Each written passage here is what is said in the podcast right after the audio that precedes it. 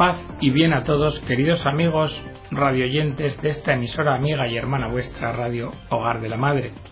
Bienvenidos a una nueva edición del programa El Galeón.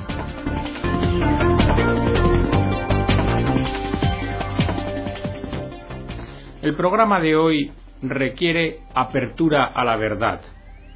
Es una verdad universalmente admitida la de que no hay peor sordo que el que no quiere oír, ciego que el que no quiere ver, y mudo que aquel a quien no le conviene hablar.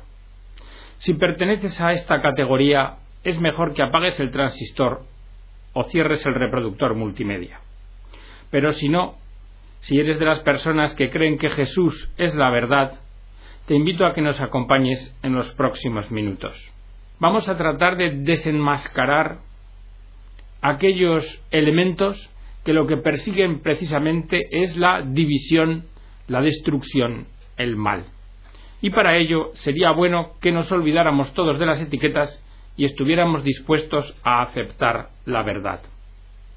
Y esto lo vamos a hacer con un documento que, aunque es de 1884, no puede ser de más actualidad.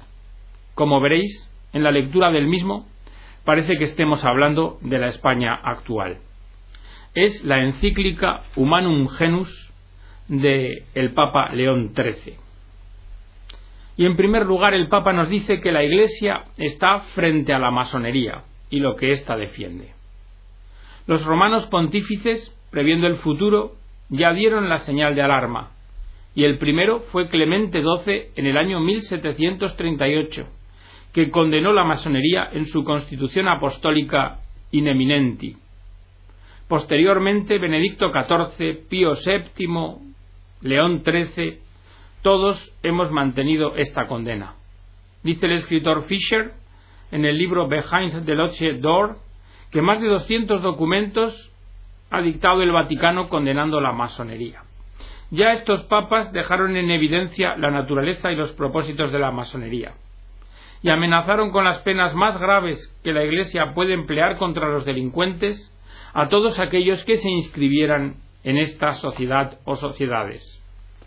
Ahora bien, dice el Papa León XIII, en el espacio de siglo y medio, la masonería ha alcanzado rápidamente un crecimiento superior a cuanto era dado esperar, y se ha ido infiltrando de forma audaz y dolosa en todos los órdenes del Estado, y ha llegado a adquirir tanto poder que casi parece haberse convertido en dueña de los Estados. Por esto, Decía León XIII, debemos temer grandemente por el futuro. Por estos motivos, tan pronto como llegamos al gobierno de la Iglesia, nos comprendimos claramente la necesidad de resistir todo lo posible una calamidad tan grave, oponiéndole para ello nuestra autoridad. Así, en nuestra encíclica Quod Apostolici Munedis, hemos demostrado con razones convincentes las utópicas monstruosidades de socialistas y comunistas. Más tarde, en la encíclica Arcanum, hemos defendido y explicado la verdadera y genuina noción de la sociedad doméstica cuya fuente y origen es el matrimonio. Y por último, en la encíclica Diuturnum, hemos desarrollado la estructura del poder político, configurado según los principios de la filosofía cristiana. Hoy nos hemos decidido consagrar directamente nuestra atención a la masonería en sí misma considerada. Vayamos al principio.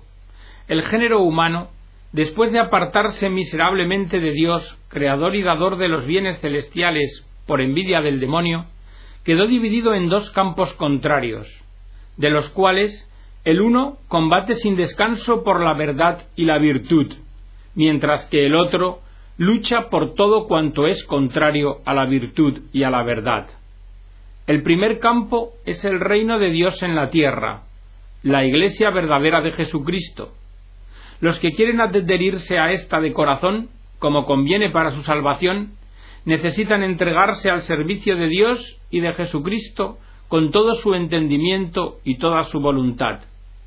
El otro campo es el reino de Satanás Bajo su jurisdicción y poder se encuentran todos aquellos que, siguiendo los funestos ejemplos de su caudillo y de nuestros primeros padres, se niegan a obedecer la ley divina y eterna, y emprenden multitud de obras prescindiendo de Dios o combatiendo contra Dios.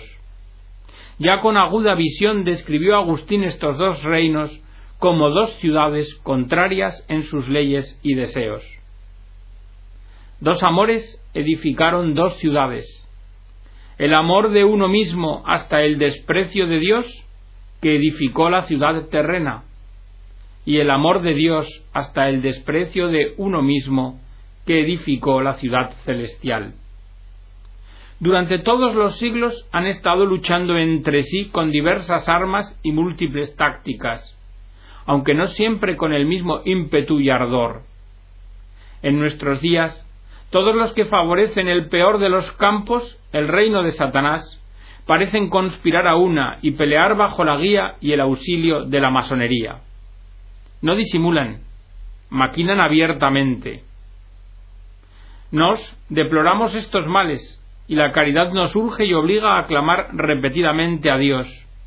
Mira, Señor, que bravean tus enemigos y yerguen la cabeza a los que te aborrecen. Tienden asechanzas a tu pueblo y se conjuran contra tus protegidos. Dicen, Ea, borrémoslos del número de las naciones. Ante un peligro tan inminente para el cristianismo, es nuestro deber señalar el peligro y resistir para que no perezcan eternamente aquellos cuya salvación nos está confiada. Pero ¿qué juicio nos merece la masonería? Varias son las sectas o grupos que, asociadas entre sí por unidad de intención e identidad de sus principios fundamentales, concuerdan de hecho con la masonería, que viene a ser como el punto de partida y referencia de todas ellas.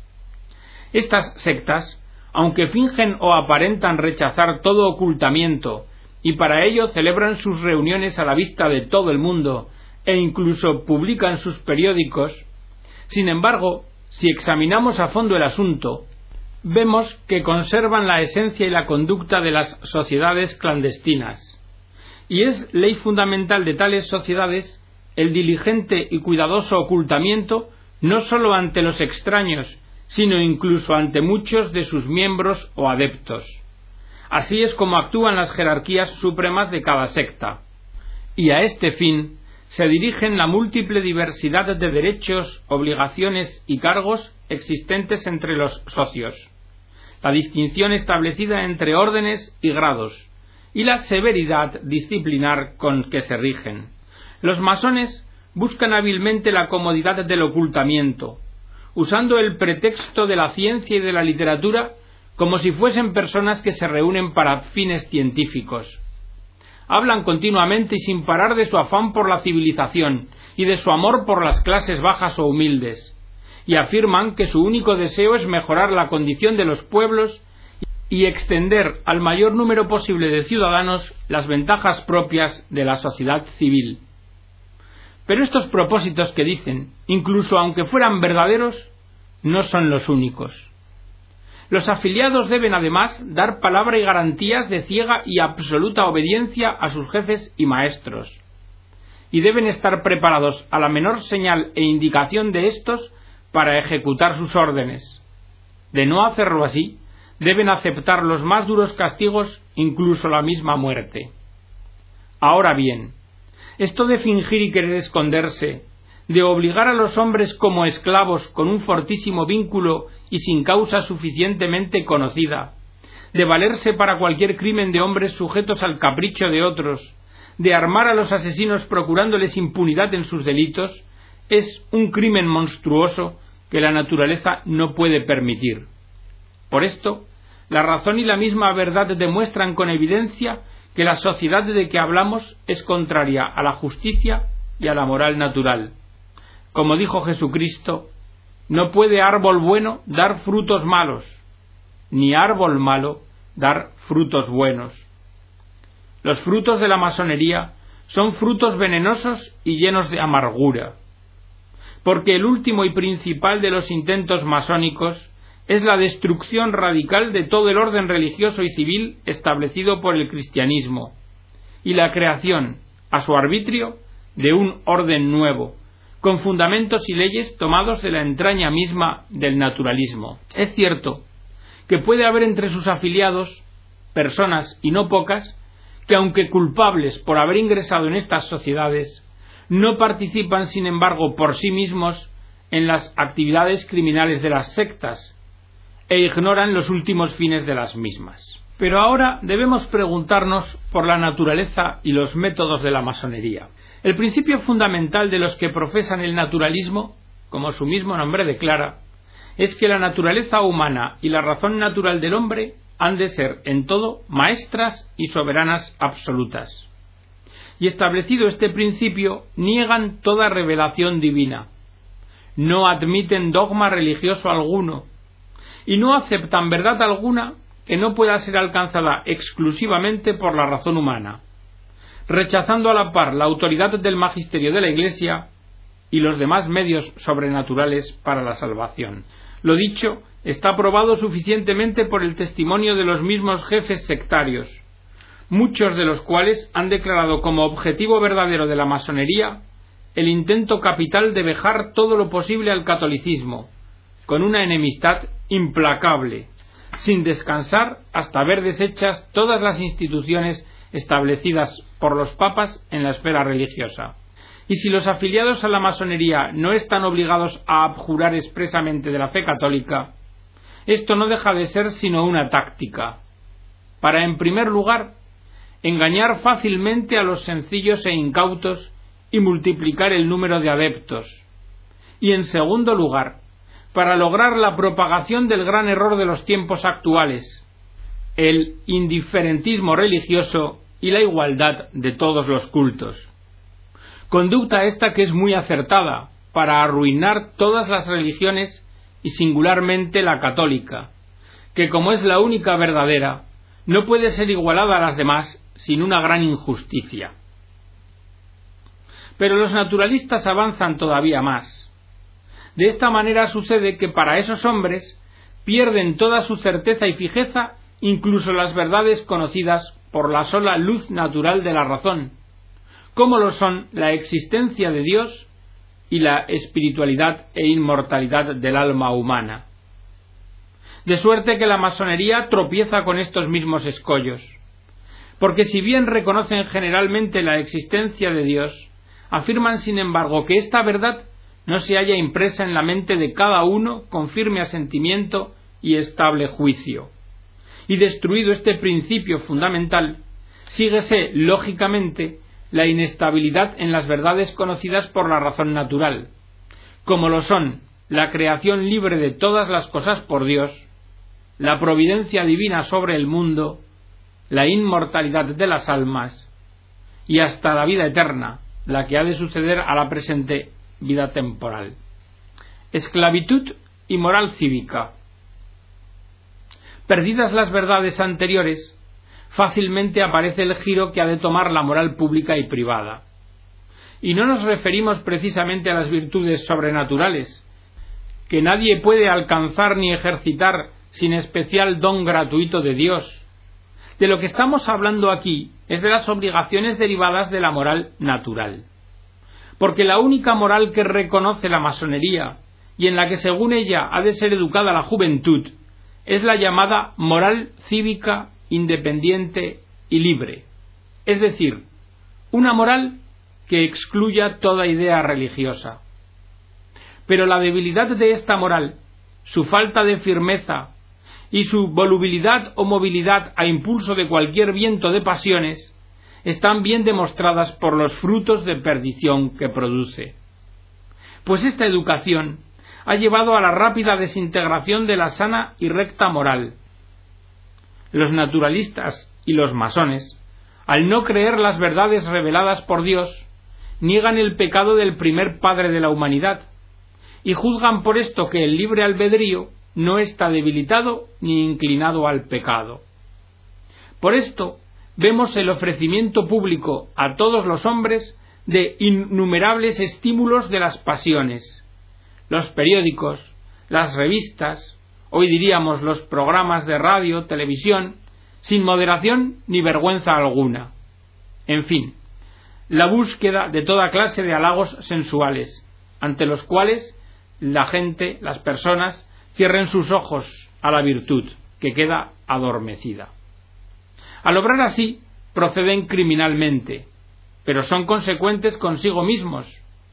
Todos aquellos que suprimen la esperanza de los bienes eternos y la reducen a los bienes caducos, hundiéndola en la tierra. Y como no hay nadie tan esclavo como los individuos que tienen el ánimo enervado y quebrantado por la tiranía de las pasiones, por eso en la masonería se ha propuesto públicamente que hay que procurar, con una táctica previamente pensada, sobresaturar a la multitud con una licencia infinita en materia de vicios.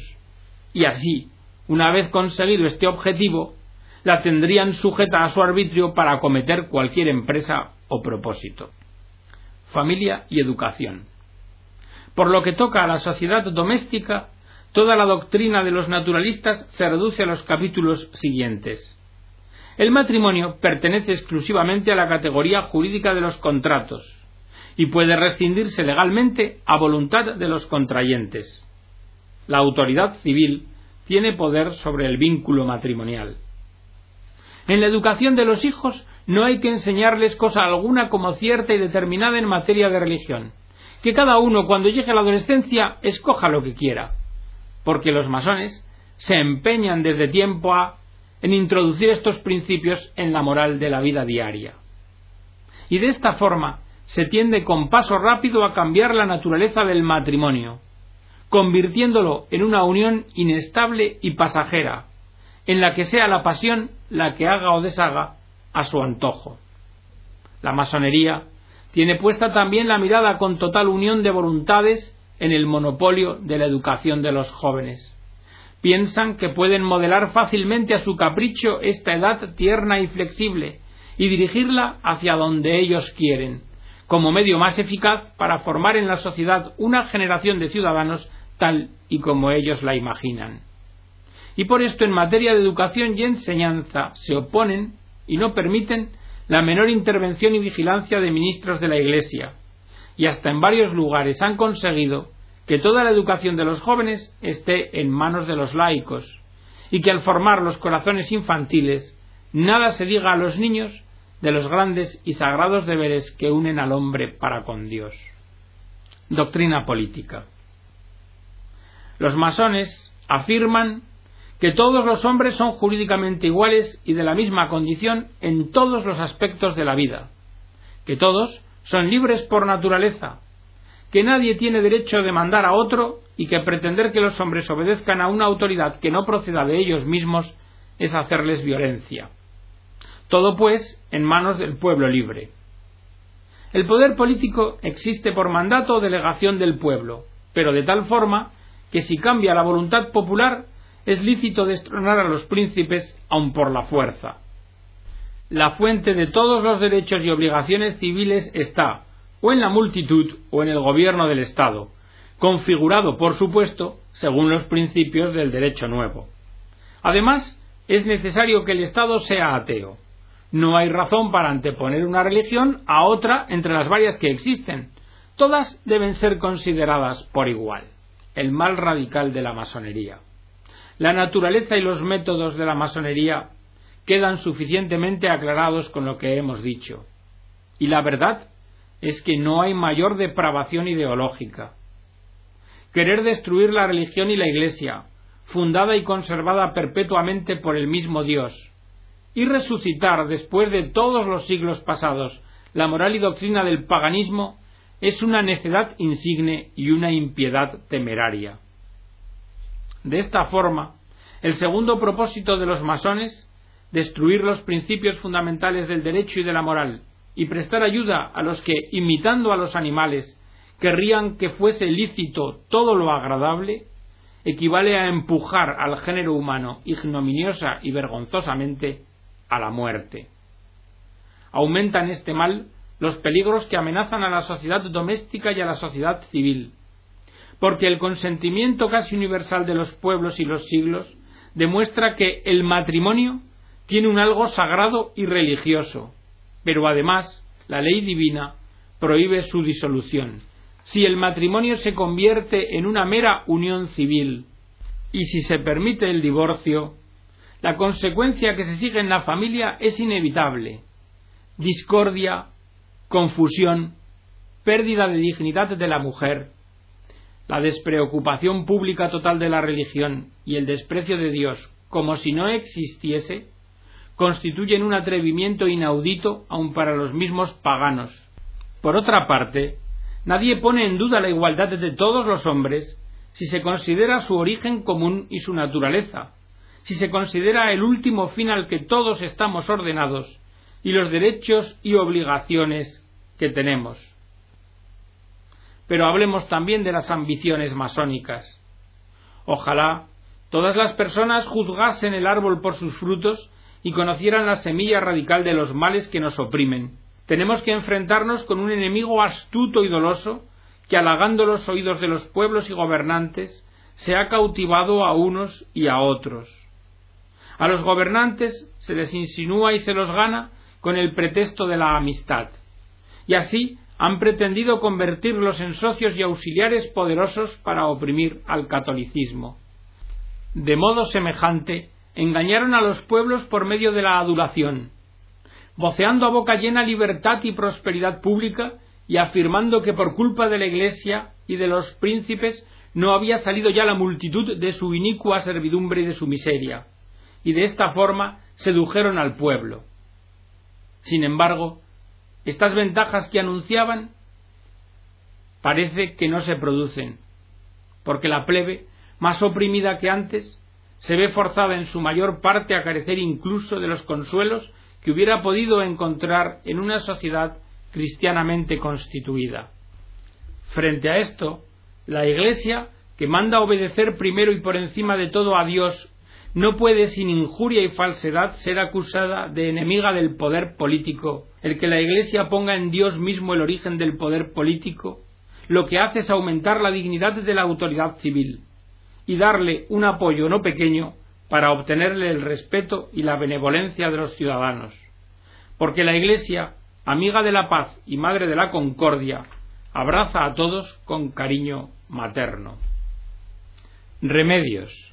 Primero, debemos desenmascarar a la masonería, defender la gloria de Dios y la salvación de los prójimos. Que nadie que estime en lo que debe su profesión de católico y su salvación personal juzgue serle lícito por ninguna causa asociarse o inscribirse en la masonería, porque toda ésta se basa en el vicio y en la maldad, y por ello la consecuencia necesaria es la ilicitud de toda unión con los masones y de cualquier ayuda prestada a estos de cualquier modo.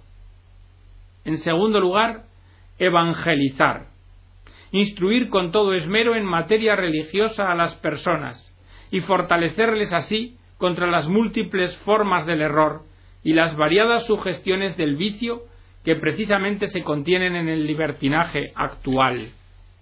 Tercero, educar a la juventud y de esta forma recuperar la esperanza en la sociedad humana.